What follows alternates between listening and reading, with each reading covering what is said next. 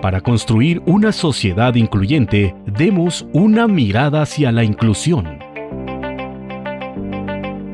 Radio Imer, la voz de Balún Canán, una emisora perteneciente al Instituto Mexicano de la Radio, presenta Una mirada hacia la inclusión, un programa para sensibilizar a la sociedad sobre la no discriminación hacia personas con discapacidad. Conduce Lucy Martínez.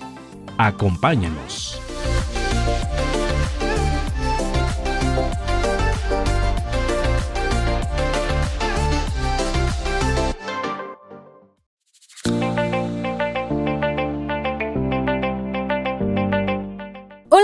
Tardes querido público, bienvenidos a la emisión número 35 de Una mirada hacia la inclusión. Este lunes 7 de diciembre del 2020, esto es Radio Imer, la voz de Balón Canán, estamos transmitiendo desde la ciudad de Comitán de Domínguez en nuestras dos frecuencias, en el 107.9 de FM y en el 540 de AM, además en www.imer.mx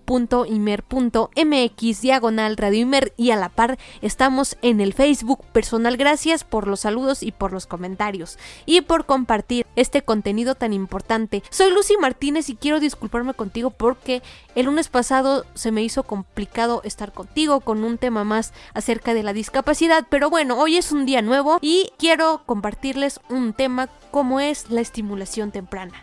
Y para ello nos va a acompañar desde la ciudad de Tuxtla Gutiérrez la maestra Ana Ballina. Ella es una gran especialista en temas de, de, la discapacidad y además que tiene una excelente preparación académica. Así que vamos a aprender juntos y además en nuestra sección de las discuriosidades vamos a aprender por qué existe un Día Internacional de la Discapacidad y cómo podemos conocer un poquito más de esto. Y para ello hemos grabado una cápsula para todos ustedes retomando que el 3 de diciembre fue el Día Internacional de la Discapacidad. Y yo creo que este día es importante y es interesante pero no lo veamos desde el punto negativo.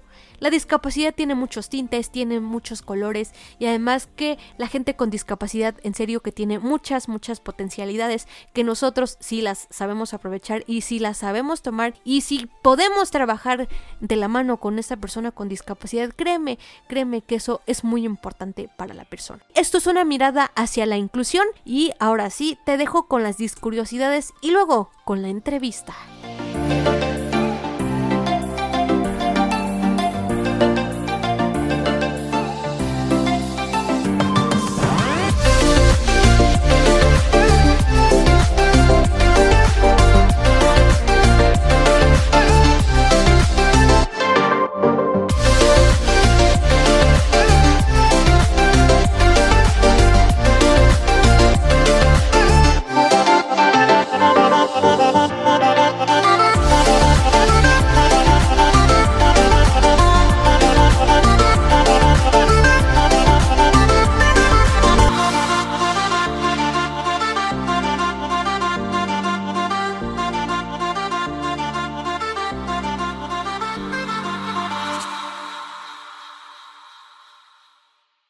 Discuriosidades.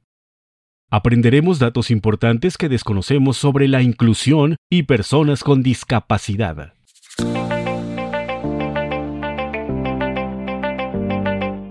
El 3 de diciembre se celebra el Día Internacional de las Personas con Discapacidad, con el objetivo de promover los derechos y el bienestar de las personas con discapacidad en todos los ámbitos de la sociedad, así como concienciar sobre su situación en todos los aspectos de la vida. En 2020, el lema de la campaña es un día para todos y se quiere hacer ver que la discapacidad forma parte de la condición humana, ya que todos en algún momento de nuestras vidas podemos experimentar una discapacidad temporal o permanente y la sociedad tiene que estar preparada para ello. El lema del 2019 fue empoderar a las personas con discapacidad. La Agenda 2030 se compromete a no dejar a nadie atrás y para ello hay que garantizar su inclusión e igualdad.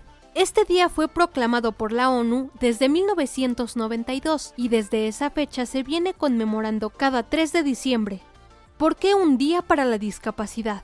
Las personas con discapacidad son la minoría más amplia en el mundo y suelen tener más dificultades que otros colectivos en todos los niveles, sobre todo en la educación, al mercado laboral y dificultades económicas. y ello se debe a la falta de recursos que les faciliten la vida, como acceso al transporte o acceso a la información en caso de discapacidad sensorial. Todo ello unido a la discriminación que a veces existe en su entorno y la falta de legislación adecuada hacen que la vida de las personas con discapacidad sea más difícil.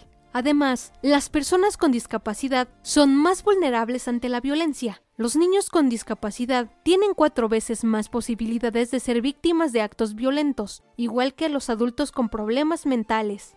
La ignorancia es la causa de la discriminación que existe en torno a las personas con discapacidad, ya que está totalmente demostrado que una vez eliminadas las barreras y obstáculos a la inclusión de estas personas, pueden colaborar activa y productivamente en la sociedad. La Convención sobre los Derechos de las Personas con Discapacidad, aprobada en 2006 y firmada por 180 países, dice, la accesibilidad y la inclusión de las personas con discapacidad son derechos fundamentales y pide que las personas con discapacidad puedan llevar una vida independiente y participar de forma activa en el desarrollo de la sociedad.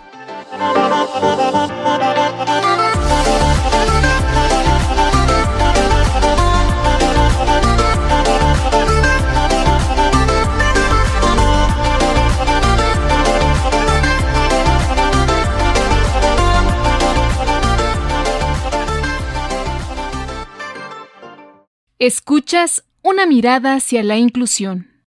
Esta es la entrevista.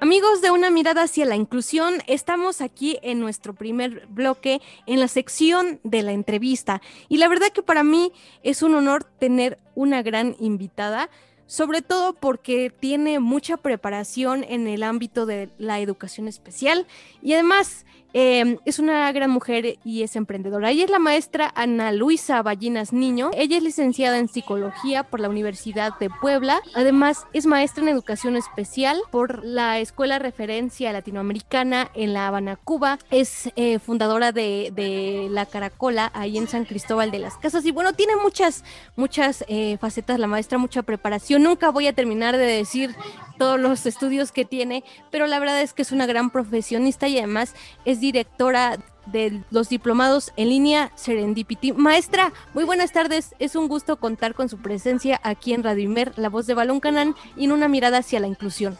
Hola maestra Lucy, muy buenas noches. Un gusto que me hayas invitado a charlar contigo. Sí, sobre todo en un tema muy importante como es la estimulación temprana, porque muchas veces los padres cuando tienen un hijo con discapacidad, pues muy pocas veces los llevan a, estimular y creo que esto es muy importante. Pero maestra, eh, comencemos con la primera pregunta. Eh, cuéntenos, ¿qué es la estimulación temprana para para todos aquellos que nos están escuchando y van a decir qué es esto? Mira, la estimulación temprana tiene mil definiciones, ¿no? Pero si la pudiéramos definir así fácil, eh, pues es un conjunto de estrategias y técnicas que lo que van a hacer es favorecer el desarrollo normal o tratar de acercarse al desarrollo normal de niños que se encuentran en alto riesgo neurológico, ¿no? En alto riesgo de presentar algún trastorno del desarrollo en la edad temprana, ¿no? Entonces, la idea de la estimulación es tratar de aminorar al máximo las secuelas, ¿no? Porque estamos muy acostumbrados a la secuela, ¿no? Entonces, la idea es justamente aminorar al máximo, máximo la secuela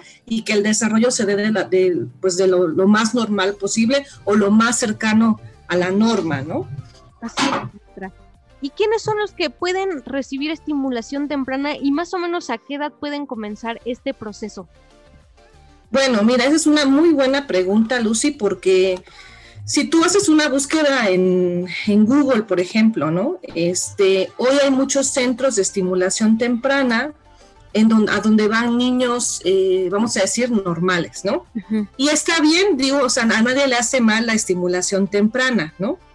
Pero en realidad, Lucy, quienes deberían de ir a estimulación temprana son niños que presentaron algunos em, factores de alto riesgo que pueden eh, justamente em, hacer que más adelante presenten eh, algún trastorno del desarrollo. Por ejemplo, em, un bebé prematuro de, de, aproximadamente 32 semanas o bebés que nacen eh, con un peso de menor a 1500 gramos, por ejemplo, eh, mamá, bebés que tuvieron a una mamá que sufrió preeclampsia, ¿no?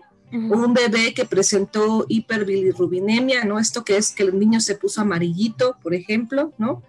Em, un bebé, cualquier bebé que ya nació, por ejemplo, con síndrome de Down, ¿no?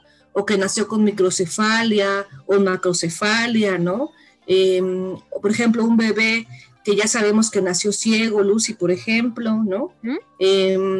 Un niño también eh, eh, eh, que tú ya confirmaste cuando nació, que a lo mejor comenzó a convulsionar cuando nació, no sé, a lo mejor tardó mucho en respirar, o sea, tuvo hipoxia o tuvo anoxia, ¿no? Estuvo intubado, por ejemplo, o, estuvo nada, no intubado, pero estuvo eh, con esta mascarita que les ponen para respirar más de 24 horas, ¿no? la ventilación mecánica, ya son factores, Lucy, que en realidad nos deberían de, de indicar que el bebé necesita ir a estimulación temprana, ¿no? El Apgar, por ejemplo, que muchas mamás no toman en cuenta el Apgar, que es esta calificación que colocan los doctores en la hoja de cuando el bebé nace, ¿no? Hay dos medidas, el bebé nace y le toman una medida y eh, a los cinco minutos vuelven a tomar la segunda medida y mide eh, pues cómo está el bebé, el color, la temperatura, los reflejos, se miden varias cosas en el Apgar. Esos son datos, Lucy, que a veces las mamás no tomamos en cuenta. Y algo que es muy evidente, que a lo mejor para las mamás puede ser evidente, pero a veces no lo es, es cualquier retraso en el desarrollo, ¿no? O sea, a los tres meses los bebés deberían de sostener la cabeza, a los seis meses los bebés deberían de mantenerse sentados y tomar objetos y pasar objetos de una mano a otra. A los nueve meses un bebé debería de incorporarse sentado, rodar, bueno, rodar es casi desde los cuatro meses y debería también gatear, ¿no? Este, y al año, al año máximo dos meses, el bebé debería de estar caminando, ¿no? Em, y también algo que nos puede indicar que un bebé no está bien y que lo deberíamos de llevar a estimulación temprana, son bebés que tienen alteraciones en el tono o la postura. Entonces, un bebé que, que tiene alteraciones del tono es un bebé que está, vamos a decir así en palabras coloquiales, muy tiesecito, ¿no? O bebés que está muy aguadito también, ¿no?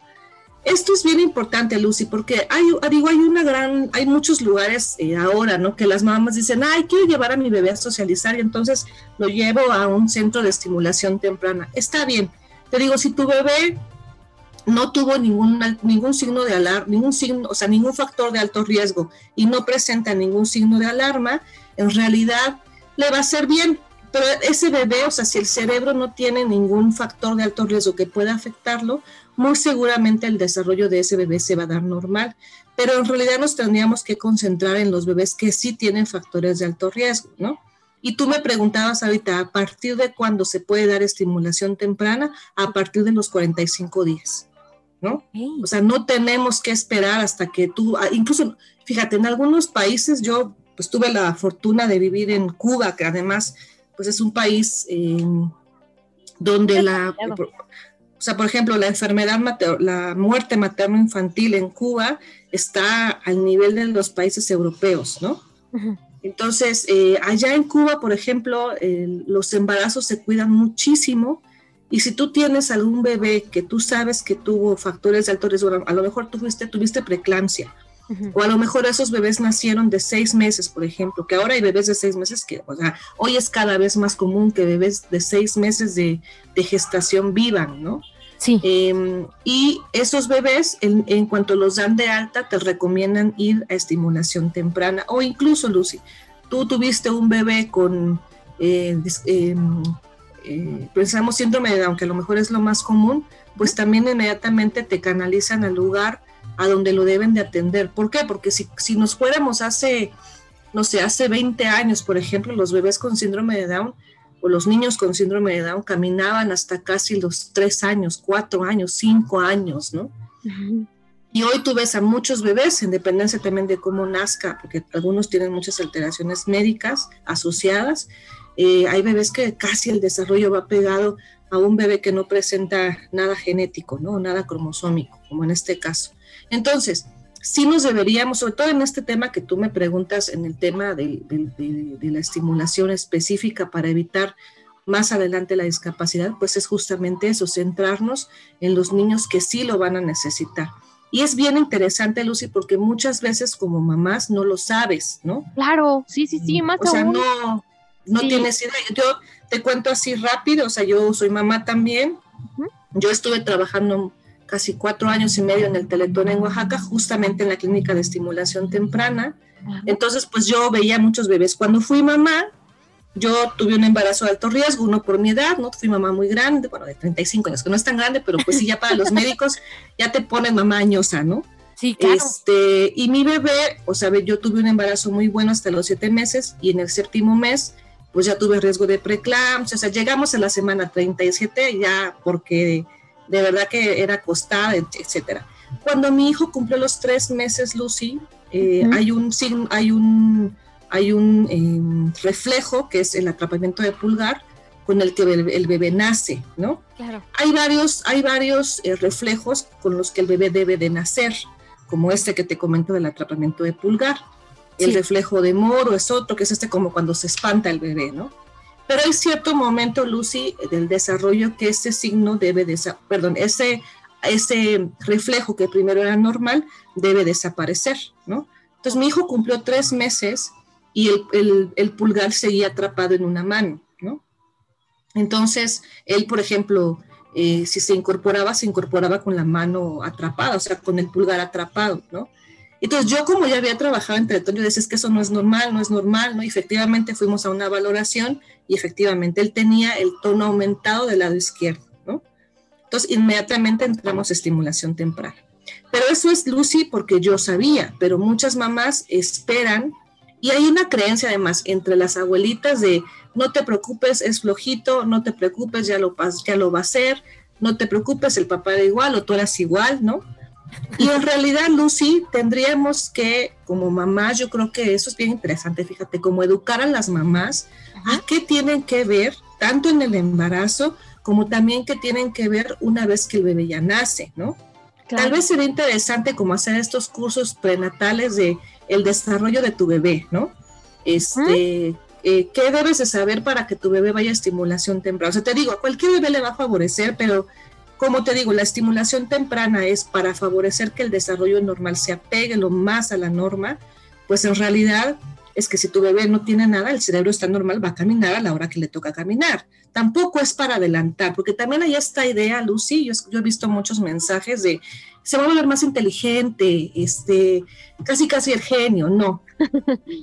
No es para eso, en realidad no es para ser niños genios, es para que el desarrollo eh, se favorezca y el desarrollo ocurra de la forma más normal y también, Lucy, para evitar a veces, muchas veces, que un daño neurológico se establezca, ¿no? sabemos que en estas edades, Lucy, los bebés, sobre todo el primer año de vida, que ocurren mil cosas en, o sea, un bebé nace y no controla la cabeza y tú ves a un bebé a los 12 meses caminando y casi corriendo, ¿no? O sea, lo que ocurre en el cerebro a nivel de desarrollo es increíble, es una revolución, ¿no?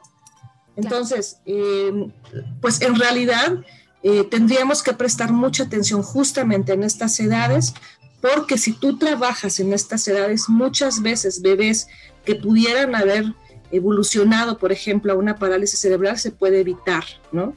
Entonces, sí vale la pena muchísimo que estos bebés que te estoy mencionando puedan ir a estimulación temprana, ¿no?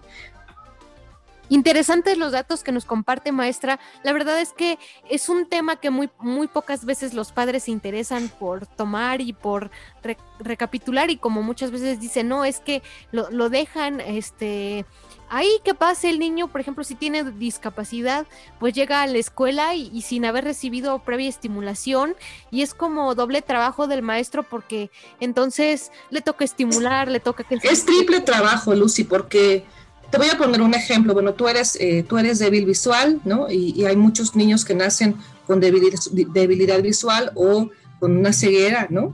Sí, claro. Un ejemplo muy claro, Lucy. Un bebé que nace ciego, si no se estimula desde la edad temprana, puede terminar como si fuera un niño autista y vamos a ver mucha autoestimulación, eh, muchos niños que se pueden lastimar los ojos, ¿no?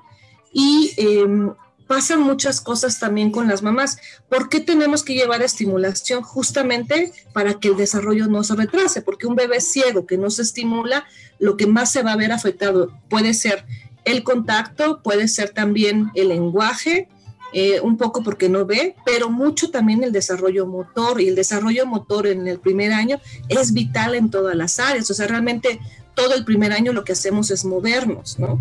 Entonces, em, por eso es que cualquier bebé que ya presenta alguna situación, lo tenemos que estimular, tenemos que hacer que se conecte con la madre, porque bueno, además la estimulación temprana eh, va a favorecer además vínculo con las madres, ¿no? Entonces, y tú vas a ver que entonces ese bebé casi, casi el desarrollo se va a pegar al desarrollo normal. Y entonces cuando llegan a la escuela, Lucy, a lo que tú comentas, preescolar o primaria, ¿no?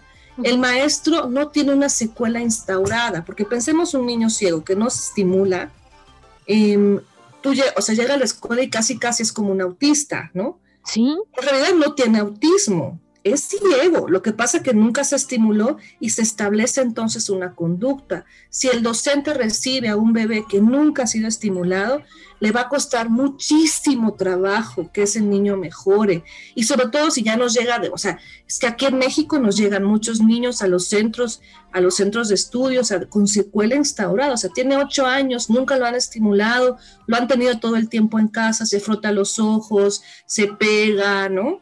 Pero eso no es, o sea, no es porque haya nacido ciego, es porque nunca se le estimuló, ¿no? Entonces, eso, hay mucho error en el diagnóstico, entonces, maestra, porque muchas veces llegan los niños a los servicios de educación especial, en el caso de los niños ciegos que no han sido estimulados y que dicen, no, es que eh, aparte del niño de ser ciego, tiene autismo. Entonces, eh, eh, ya entramos en la tercera pregunta, maestra, y bailada con, con este comentario. ¿Cuáles son las ventajas de la estimulación temprana? Híjole, pues una, Lucy, es lo que te comentaba, evitar la secuela, ¿no? O sea, que la secuela no se instaure, eh, favorecer el desarrollo normal, o sea, que, el desarrollo se apegue lo más que se pueda a la norma, ¿no? Eh, se puede favorecer que no se instaure, como te comentaba, daño neurológico, ¿no? Em, y eh, se puede favorecer además de forma secundaria, porque a lo mejor no es el, no es el primer objetivo de la estimulación, es eh, que, se, vincule con las madres, ¿no? Sobre todo Lucy, digo, si hablamos de las mamás que tuvieron un bebé, eh, que ya tengan como tal un, síndrome, pensemos ya, ya presente, o, que ya sea visible, ¿no? Macrocefalia, microcefalia, eh, no sé, no nació con ojitos, o que ya sea visual, o cualquier mamá que haya tenido un bebé, por ejemplo, se quedó en el hospital un mes el bebé porque nació prematuro, pensemos, ¿no? Hay bebés que se quedaron hasta tres meses luz en el hospital y las mamás se fueron a su casa. Estas mamás eh, tienen un dolor interno porque, o sea, lo más normal es que tú como mamá tengas un bebé y te lo lleves a tu casa. Sí. ¿No? Y, y, si tú no te lo llevas un poco, es como este cuestionamiento de a lo mejor no, a lo mejor no soy, no soy una buena mamá, ¿no?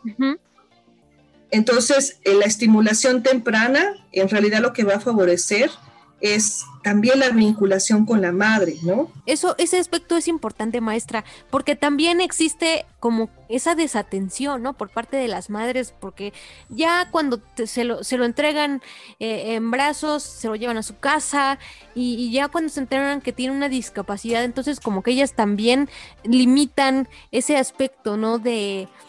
Pues, ¿Sabes qué pasa, Lucy? Que, es bien interesante. Digo, digo, yo, yo trabajé en Teletón muchos, muchos años y te puedo comentar que no es algo que suceda de forma consciente. Te voy a decir qué pasa. Cuando un bebé nace y no tiene ningún daño, por ejemplo, a los tres meses va a presentar sonrisa social. Los bebés hacen cosas también para que nos vinculemos con ellos. O sea, te pongo un ejemplo. Los bebés son gorditos, tienen los ojos más grandes, huelen rico, ¿no? Eso hace que los grandes digamos, ay, qué bonito bebé, ¿no? Cuando un bebé se queda en el hospital Lucy durante mucho tiempo y una mamá se va a su casa, hay un vínculo que tiende a romperse. Y además, cuando te entregan a un bebé que tú dejaste de ver durante un mes, sí lo ves en visitas, pero no lo ves todos los, o sea, lo ves todos los días, pero no lo puedes cargar a veces, no lo puedes tocar porque están llenos de tubos, etcétera las mamás cuando se los entregan, Lucy, hay un cuestionamiento muy grande de no sé quién es. Porque en realidad, Lucy, te digo, Cuando tú tienes un bebé, no lo conoces, pero te lo llevas a tu casa y lo empiezas a conocer. Pero si ese bebé se queda y además te dicen que em, no respira bien, no succiona, este, lo tienes que cuidar de esta forma, o sea, el miedo interno es muy grande. Ahora, cuando el bebé tiene cuestiones más fuertes, em, muchas veces las mamás tienen miedo, no saben qué hacer, no es algo consciente. Entonces, la estimulación temprana eh, también favorece el vínculo, Lucy, y por eso en los centros grandes de rehabilitación hay un psicólogo también que acompaña el proceso de las madres, porque muchas veces ellas están pasando a veces por depresión postparto, ¿no? Entonces, eh, sí es, es, es, bien interesante lo que sucede ahí, o sea, sí hay que atender a las madres también, porque no la están pasando bien, sobre todo porque, digo, culturalmente a la que le achacamos muchas de las cosas es a la mamá, ¿no? Claro. Sí, porque regularmente no hay una eh, coparticipación con el padre, porque muchas veces o se deshacen en las familias o simplemente el padre está, pero aún eh, le cuesta más que la mamá aceptar que su hijo o hija tenga alguna discapacidad. Entonces se vuelve más complicado todavía cuando no hay apoyo de la pareja, apoyo emocional también como el que usted nos está explicando. Pero, ¿qué le parece, profe, si nos vamos a nuestra primera pausa aquí en Radio la voz de Balón Canal? Vale, sí.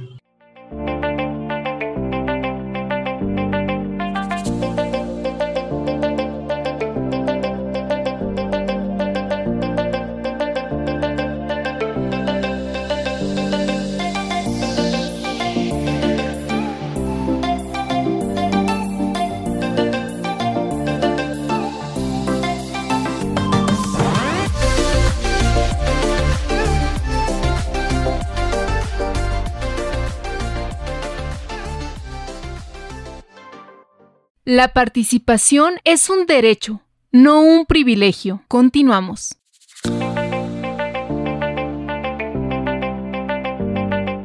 Bien amigos, pues ya estamos en el segundo bloque de Una mirada hacia la inclusión. Estamos platicando muy a gusto con la maestra Ana Luisa Ballinas y de verdad nos está explicando todo, todo esto, este proceso de la estimulación temprana, nos está explicando la importancia de, llevarla a cabo, la importancia también de tener un vínculo con, con nuestros hijos y además eh, las ventajas que tiene de que de los niños sean estimulados. También vimos que si tu hijo tiene, no tiene alguna discapacidad, eh, pues, pues no tiene mucho sentido que lo lleves a estimulación. Pero eh, retomamos eh, las preguntas, maestra, y le preguntamos, maestra, ¿los padres y las madres de familia pueden estimular a sus niños? Sí, de hecho, Lucy, o sea, más, más bien, un poco para que la gente le quede un poco claro, no es que nace con una discapacidad, nace con un alto riesgo, ¿no? Porque si tú ves a un bebé de un mes o dos meses,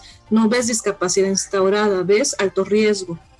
Entonces, más bien lo que tenemos que, o sea, un bebé que no presentó ningún signo de alarma o no ha tenido ningún factor de alto riesgo, lo puedes llevar a estimulación, le va a favorecer, pero seguramente el desarrollo va a ir normal, ¿no? realmente nos tendríamos que concentrar más en estos que mencionaba, ¿no? Ahora, los papás deben estimular, sí, claro, Lucy. De hecho, en los centros donde se da estimulación temprana, se educa a los padres porque la rutina ellos la aprenden en el lugar, pero en casa se tiene que repetir, ¿no? Eh, hasta tres veces al día, cuatro veces al día, o sea, aprovechar todos los momentos de baño, los momentos de juego con el bebé para que los papás vuelvan a repetir la rutina, ¿no? No basta solamente con que los papás vayan al centro y el terapeuta lo haga, tiene que ser ellos que aprendan cómo hacerlo, ¿no? Y, realmente te digo, cuando, unos, cuando los papás se comprometen y hacen la rutina en casa, tú ves avances en el bebé. Por esto de la plasticidad, ¿no? Que te comentaba. O sea, el bebé es muy, el bebé es muy plástico cerebralmente. Entonces, eh, cualquier cosa que tú hagas, tú vas a ver cambios súper rapidísimo en los bebés, ¿no? Ok. Por eso es que tan importante que la mamá coopere y el papá coopere, ¿no? Porque todos tenemos que estimular al bebé en la casa, ¿no? Claro, sí, sí, sí, siempre tomar las recomendaciones que nos dan los, expertos, maestra. ¿Y Así eh, dónde se puede acudir en caso de requerir, perdón, estimulación temprana si hay aquí en el estado? Cuéntenos. Mira, aquí en el estado, eh, pues está el DIF, eh, el DIF estatal, ¿no? Este, donde está el Centro de Rehabilitación en Tuxtla Gutiérrez pero siempre en la mayoría de los DIF municipales hay una pequeña sala de rehabilitación, ahí dan estimulación temprana, ¿no? Hay otros centros, Lucy, como Teletón, por supuesto, creo que Teletón pues sí es uno de los centros más equipados porque cuentan con una sala eh, propia de estimulación temprana, cuentan además con el centro de estimulación múltiple sensorial, ¿no? que es este espacio donde hay luces, sonidos, olores, ¿no? El que eso a los bebés es maravilloso, o sea, lo que les ayuda es increíble, ¿no? Y como te comentaba, hay otros centros más, yo les digo más como sociales, ¿no? Porque si vas, muchas veces eh, quienes están ahí dando estimulación no siempre son terapeutas físicos, porque también la otra pregunta sería quién debe darla, ¿no? En realidad quienes estudian para dar estimulación temprana tal, em, o sea, que están preparados para eso son terapeutas físicos y terapeutas ocupacionales. Los psicólogos pueden darlo siempre y cuando se hayan preparado con anterioridad, ¿no? Pero ojo, cuando tenemos bebés que sabemos que hay alto riesgo, o sea, que, que vemos signos de alto riesgo neurológico, ¿no? Lo que te decía, sobre todo aumento de tono, cuestiones posturales, o todos niños, por ejemplo, que tienen parálisis cerebral o algún otro, algún otro trastorno que va a favorecer problemas de tono y postura, sí tiene que ser un terapeuta físico o un terapeuta ocupacional porque hay técnicas, Lucy, especiales para que esos niños no se instaure el daño. Y eso una persona que no ha estudiado no lo puede hacer, ¿no? Entonces yo también creo que a veces tenemos que ser em, también éticos en el tema, ¿no? Claro, sí, porque eh, por ejemplo, aquí me preguntaba si yo estudio un seminario, ¿no? De dos meses o de un año en estas especialidades que me comenta, ¿usted cree que sea conveniente que esté impartiendo esto de rehabilitación? Mira, nosotros en, el centro de Serendipity tenemos un diplomado, ¿no? De estimulación temprana y neurodesarrollo. Ahí aprenden algunas técnicas para favorecer control cefálico, rodado, sentado, ¿no? Este, hasta que el bebé camina, ¿no?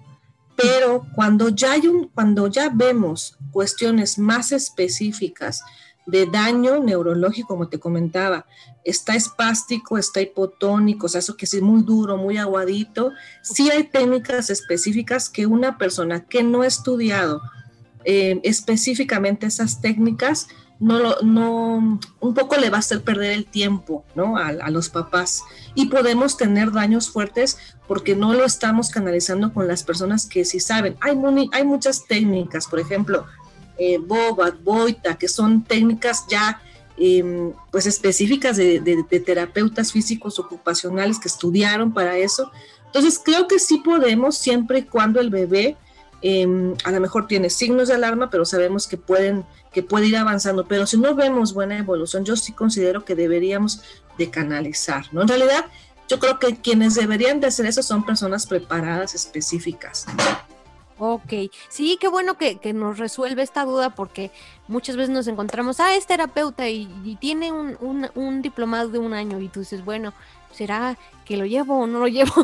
porque a veces suele... Mira, por, eso te decía, Lucy, creo que, yo creo que yo sí creo que en temas de niños y sobre todo bebés, creo que debemos de ser súper éticos, ¿no? Eh, no sé, por ejemplo, el bebé no deglute, por ejemplo, y hay muchas, eh, pues muchas colegas que luego dicen, doy terapia de lenguaje, híjole, pero un terapeuta de lenguaje sabe las técnicas para que un bebé aprenda a deglutir, por ejemplo, Lucio, para que aprenda a masticar. Yo soy psicóloga y a lo mejor entiendo qué es el lenguaje y a lo mejor entiendo algunas cosas, pero yo no conozco técnica para que ese bebé mastique o ese bebé degluta, ¿no? Em, entonces, y todos conocemos estos ejercicios del palito, le pongo mermelada, ¿no? Sí, pero, pero no es solo eso, en realidad ellos estudiaron una licenciatura, pero estos especialistas estudiaron, o sea, una terapeuta de lenguaje, una terapeuta en comunicación humana estudió técnicas específicas para favorecer comunicación y lenguaje que no estudiamos un psicólogo, por ejemplo, ¿no? Entonces yo creo que sí vale la pena, eh, pues, zapatero a su zapato y que, y que si me voy a atrever a hacerlo, en realidad me prepare o también tenga, la, tenga muy claro que debo de interconsultar y debo también de canalizar, ¿no? Sí, así es, maestra. ¿Y qué orientaciones les brindaría a los padres de familia y también a los docentes que tengan a cargo un niño con, alguna discapacidad? Pues sobre todo, Lucy, eh, lo que te comentaba, ¿no? Como medir hasta dónde podemos apoyar, eh, capacitarnos, me parece que si estamos trabajando, sobre todo en edad temprana con bebés, o sea, porque este es un tema de bebés de, de, de 0 a 3 años.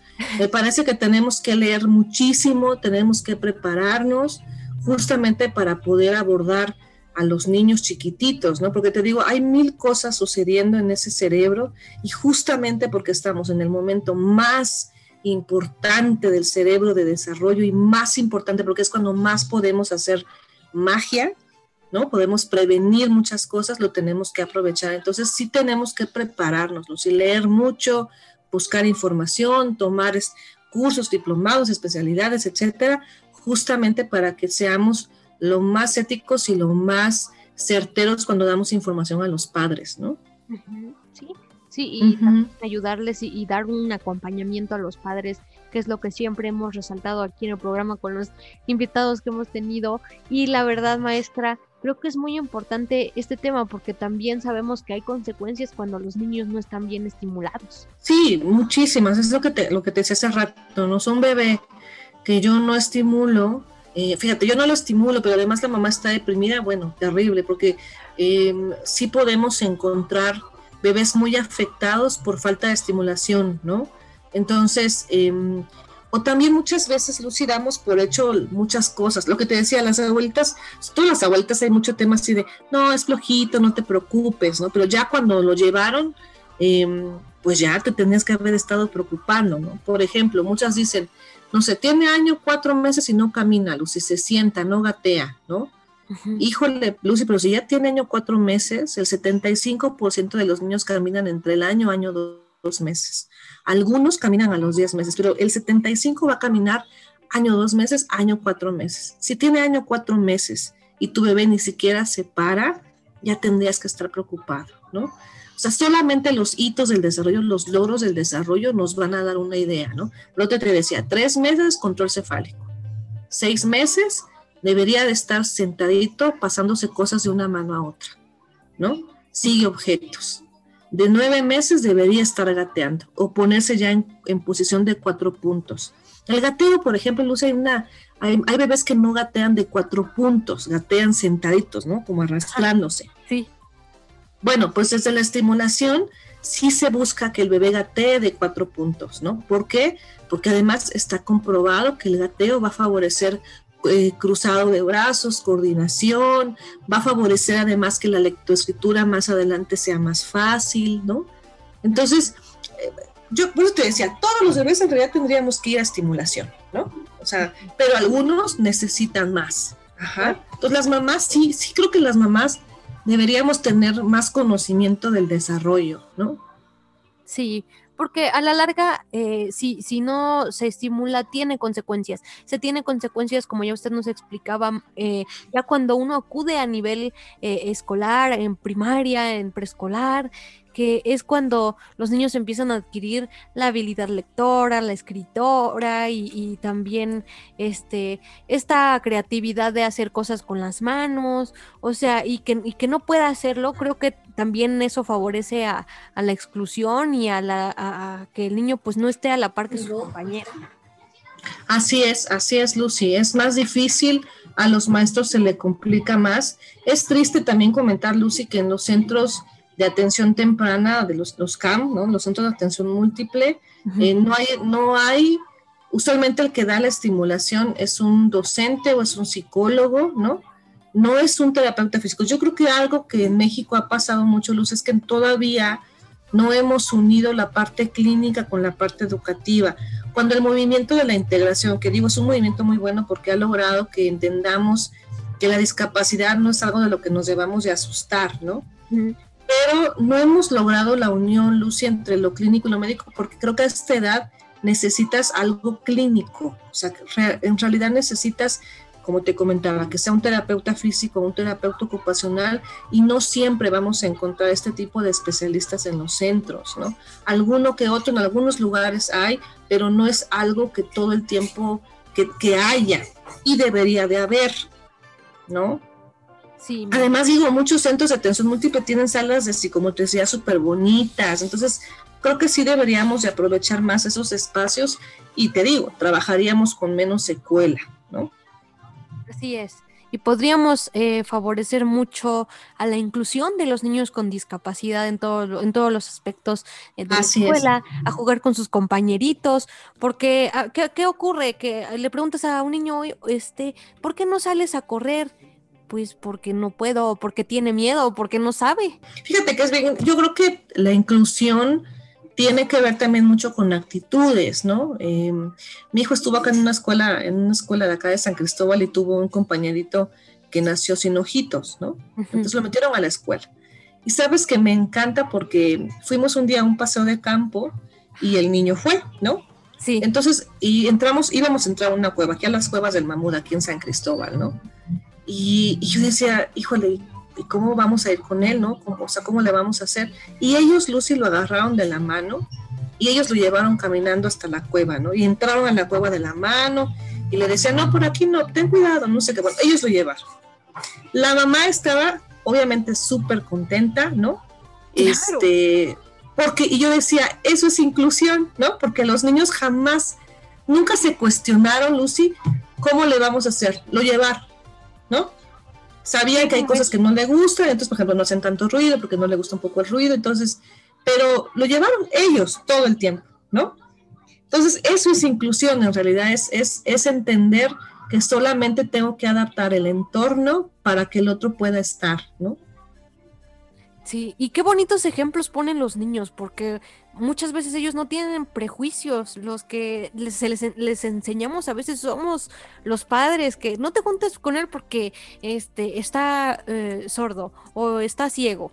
Y entonces el niño va creciendo como muy indiferente a las necesidades del otro, pero cuando de verdad los niños tienen una buena orientación, se nota y más en esta anécdota tan bonita que, que compartió aquí con nuestro público y que quizá alguien que nos esté escuchando viva la misma situación y, dice y se pregunta, ¿cómo, ¿cómo incluir a este niño? Sí, yo sí creo, sé que la inclusión tiene que ver con actitudes. Me parece que lo que tenemos que derribar son actitudes y creencias, lo que tú decías, prejuicios, ¿no?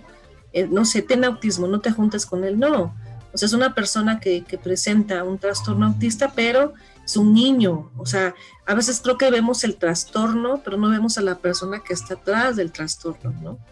Y yo creo que tenemos que entender, te digo, o sea, que fíjate, en Cuba me encantaba que la definición de discapacidad, o cuando hablábamos de discapacidad, ellos siempre decían que la discapacidad es social, ¿no? Eh, porque en realidad em, es el entorno el que no favorece, ¿no? O sea, no facilita espacios, no facilita escuelas, no facilita especialistas que hagan que esta persona se, trabaje, tenga vida adulta, no tenga pareja, se case, ¿no? Como cualquier adulto del mundo, ¿no? Entonces, eh, pues muchas veces es el entorno el que, el que no lo permite, pero la persona quiere, ¿no? Lo que pasa es que los caminos son diferentes. Sí, exactamente. Y, maestra, ahora, eh, ¿dónde podemos localizarlas si queremos un poquito más de información? O también, ¿cómo podemos enterarnos de estos diplomados que brinda Serendipity? Pues mira, tenemos una página, nos pueden buscar en Facebook como Diplomados en Línea Serendipity. Tenemos un nombre medio extraño, ¿no? sí, luego a la gente le cuesta pronunciarlo, pero nos pueden buscar como Diplomados en Línea. Estamos en Tuxtla Gutiérrez. También tenemos atención clínica en el centro este, también estamos en Instagram, también por ahí la gente que usa Instagram nos puede buscar. Y, em, pues ahí estamos, ¿no? Y bueno, cuando tú nos vuelvas a invitar, seguramente vendremos de nuevo. Ah, no, claro, claro que lo vamos a invitar. sí, sabes que tenía mucho que no hablaba de este, este tema de la estimulación temprana y me parece un súper tema, Lucy. Yo, yo, yo trabajé mucho tiempo en Teletón y yo siempre decía que incluso eh, se debería hablar más del tema. Creo que es un tema que deberíamos hablar mucho, porque deberíamos de estar atentos a los bebés, ¿no? Sí, sí, es que eh, muchas veces todo lo vemos normal, ¿no? De, que no camina, como usted dice, o, sin el que no gatea a tiempo, o el que... El que no habla, ¿no? El que no habla, ¿no? Así es, así es. O por ejemplo ahora ¿no? Por ejemplo, ahorita que hablábamos de autismo, ahora hay muchos datos que te pueden indicar casi desde el año y medio, Lucy, que un niño pudiera tener un trastorno del espectro autista, ¿no? Y muchas veces no lo sabemos y a veces tristemente hay diagnósticos que se hacen. Hasta los cuatro años, cuando si se hace desde antes, puedes lograr muchísimas cosas más que si esperas hasta los cuatro. Me decía que, qué mejor hacer las cosas a tiempo y no ya cuando estamos este, a punto de iniciar algún ciclo escolar, por ejemplo, que ahí Así es. complica la vida. Así es, así es. Entonces sí, sí creo que necesitamos hablar mucho de este tema, ¿no? Hablar con las mamás, hablar con los docentes y sabes hablar también con los pediatras, ¿no? Porque también los pediatras, esta edad es de pediatras, Lucy. Los pediatras son los que reciben a muchos de estos bebés, entonces también es importante que los pediatras sepan, a veces no siempre están tan claros en estas cosas para que nos los canalicen, ¿no? Claro, sí, es que esta área de los bebés pues muy poco muy poco se analiza, muy poco se, se, toma en cuenta. Entonces, sí es importante dar a conocer estos temas. Y maestra, ya para finalizar, cuéntenos cuáles son los diplomados con los que cuenta el centro. Digo, porque hay maestros que nos están escuchando y quizá les puede interesar alguno. Mira, nosotros tenemos un montón. no, en realidad ya tenemos actualmente casi una cartera de 20 diplomados. Eh, tenemos diplomados en psicología y en educación.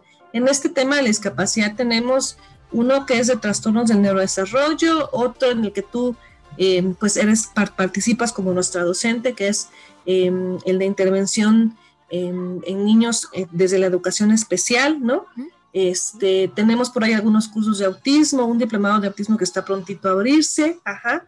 Y pero también contarles a la gente que el modelo de Serendipity es un modelo asincrónico, entonces permite que tú puedas ver la clase durante la semana sin un horario específico, ¿no? Cosa que, también es una buena forma de estudiar porque no te tienes que conectar en Zoom, ¿no? A una hora. Creo que en, estos, en este tiempo de la pandemia el Zoom se ha vuelto una muy buena herramienta, pero también a veces hemos, em, híjole, también em, un poco como estas clases de cuatro horas en Zoom también es muy cansado, ¿no? Sí. Sí, entonces la verdad es que el modelo de Serendipity creo que es un modelo muy cómodo, ¿no? Porque tú puedes ir haciéndolo a tu ritmo, a tu tiempo, no te tienes que conectar en Zoom, la clase está pregrabada, está en una plataforma donde además se suben todos los contenidos. Todos estos diplomados los queremos dar a conocer eh, por si nos están escuchando, porque ahorita como estamos en pandemia y educación a distancia, creo que es importante que, todos como docentes nos empecemos a capacitar en estas áreas de la discapacidad, en estas áreas de la estimulación temprana, en el desarrollo del niño y, ver también eh, cuando regresemos a clases, pues ya sepamos cómo, cómo afrontar algunas características de nuestros alumnos. Sí es, yo creo que sí debemos aprovechar el tiempo. Yo creo que también ya a esta altura de la pandemia Habemos muchos que ya también estamos un poco saturados de tanto curso, sobre todo te digo porque creo que hemos abusado del Zoom, ¿no? Hay mucho Zoom, pero creo que hay otros modelos más accesibles, menos cansados, que también pueden ser una buena forma de estudiar, ¿no? Entonces, por ahí nos pueden buscar como, les digo, diplomados en línea Serendipity, es como serendipia, serendipity, ¿no?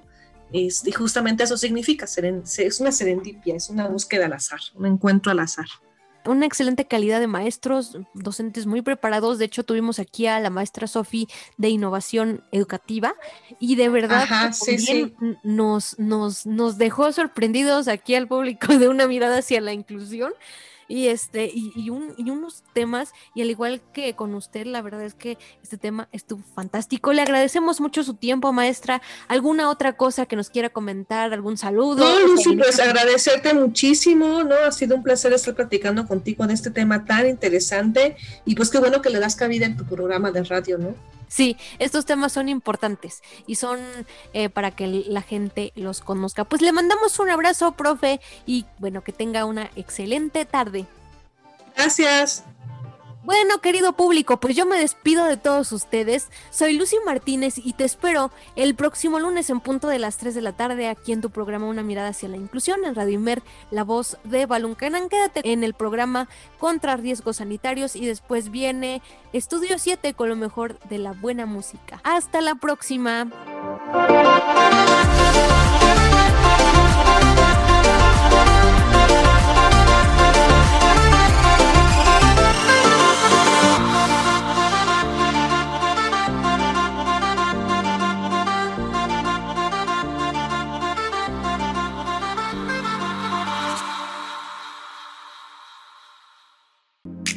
Radio Imer, la voz de Balún Canán, una emisora perteneciente al Instituto Mexicano de la Radio.